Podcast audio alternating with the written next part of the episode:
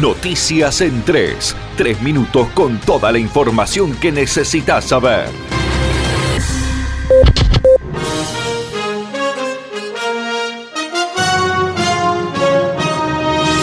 La legislatura provincial creó el programa Parkinson Misiones. Apuntará a establecer estrategias para el abordaje y la rehabilitación de la población que padece esa enfermedad. También, en la sesión de este jueves, se creó el Centro Provincial de Trastornos Neurológicos y Cognitivos Conductuales para la investigación y detección precoz de enfermedades crónicas y degenerativas.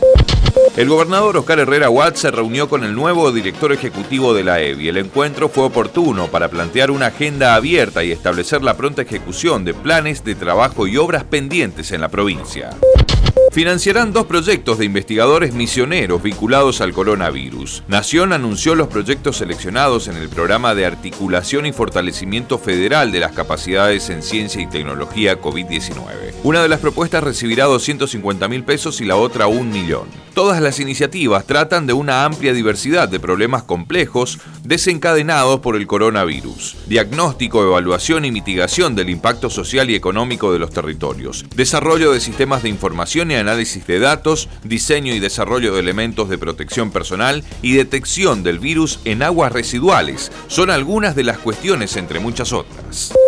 Esto fue Noticias en 3. Tres minutos de pura información para que estés enterado al instante. Conectate a www.nacionfm.com. Nación Informativa.